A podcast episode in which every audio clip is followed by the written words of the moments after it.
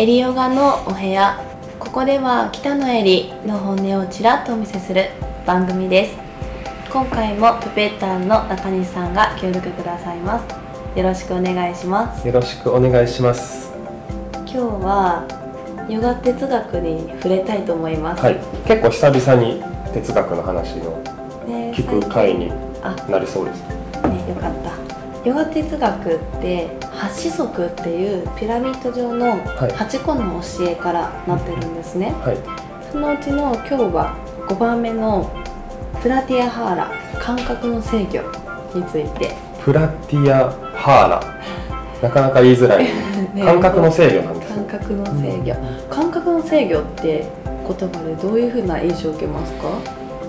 感覚の制御。そうですね。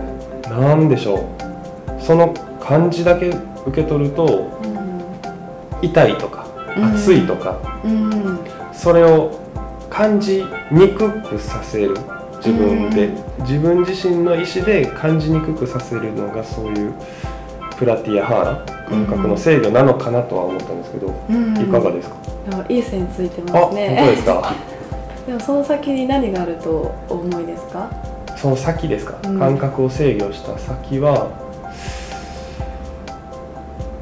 何が待ってるんでしょう何 それがねあの、はこのヨガネのテーマなんです。はい。でプラティアハーラが何かというとまず五感視覚聴覚嗅覚味覚触覚っていう風な体を感じるセンサーをはい。バンバンアンテナ張ってまずは感じなさいっていうことなんですよね、はいその上でこう感じるっていうことと心を切り離して心をコントロールできる自分になりなさいっていう感じた上で切り離すっていうちょっと難しいことなんです。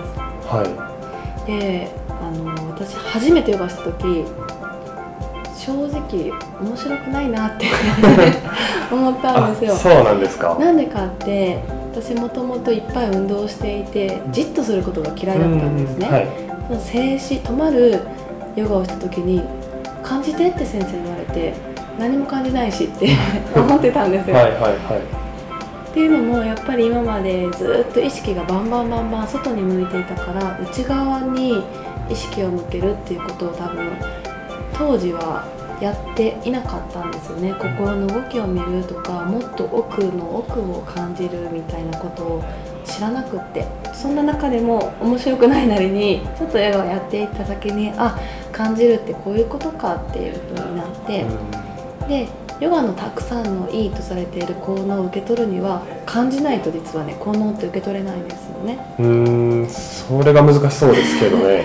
ねポーズをとっていてもやっぱり呼吸ができていないとか意識で頭が違うところに行っていたりすると、うん。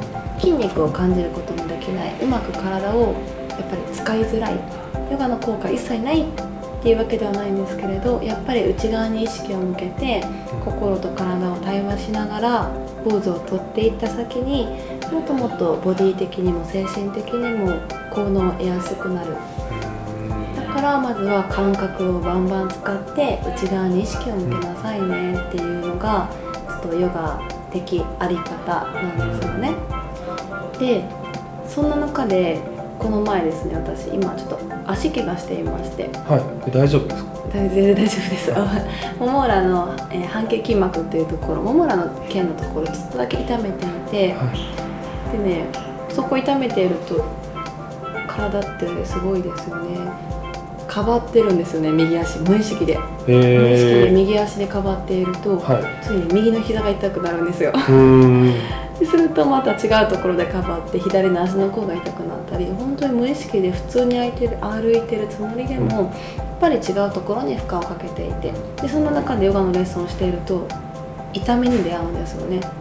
でどこかが痛いなもも裏痛いなって感じようとしても他のところが感じることができなくって、まあ、ずーっと痛いところの部分だけに意識を全員持っていかれているところに気づいたんですよね。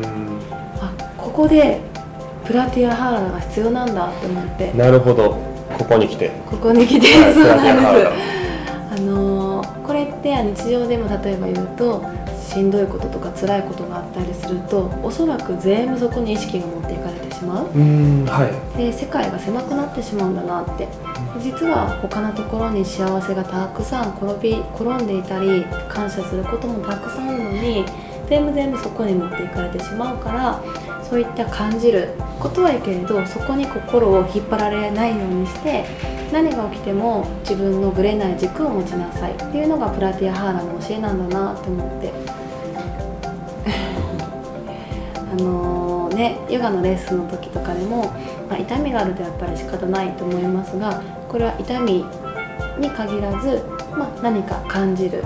でもそれに引っ張られないんじゃなくってコントロールできるぐらい無になる、まあ、そこが八子則でいう悟りを開いていくところにうん。つながるんですけれど、日々起きているさまざまな出来事や問題に感情を振り回されるのではなくって何が起ころうともぶれない自分を作る精神の鍛錬につながる。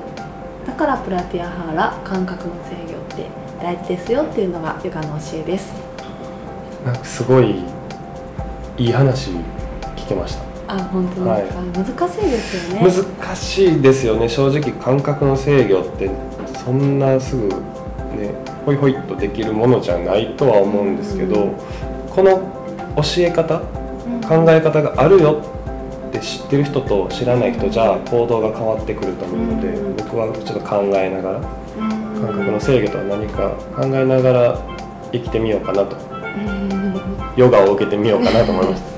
ありがとうございます、まあ手放しも一つそうですね、だから感じるっていう五感をバンバン活用するっていうのは本当に大事なんだなと思います。感動をするから気づきがあって学びがあるっていう点で感覚をね活用しながらもでもそこに振り回されない自分でいたいですね。はい、っていうことを自分の痛みや怪我を通して気づかされました。うん、あのまだまだヨガの教えに救われながらあの練習を続けていきたいと思います。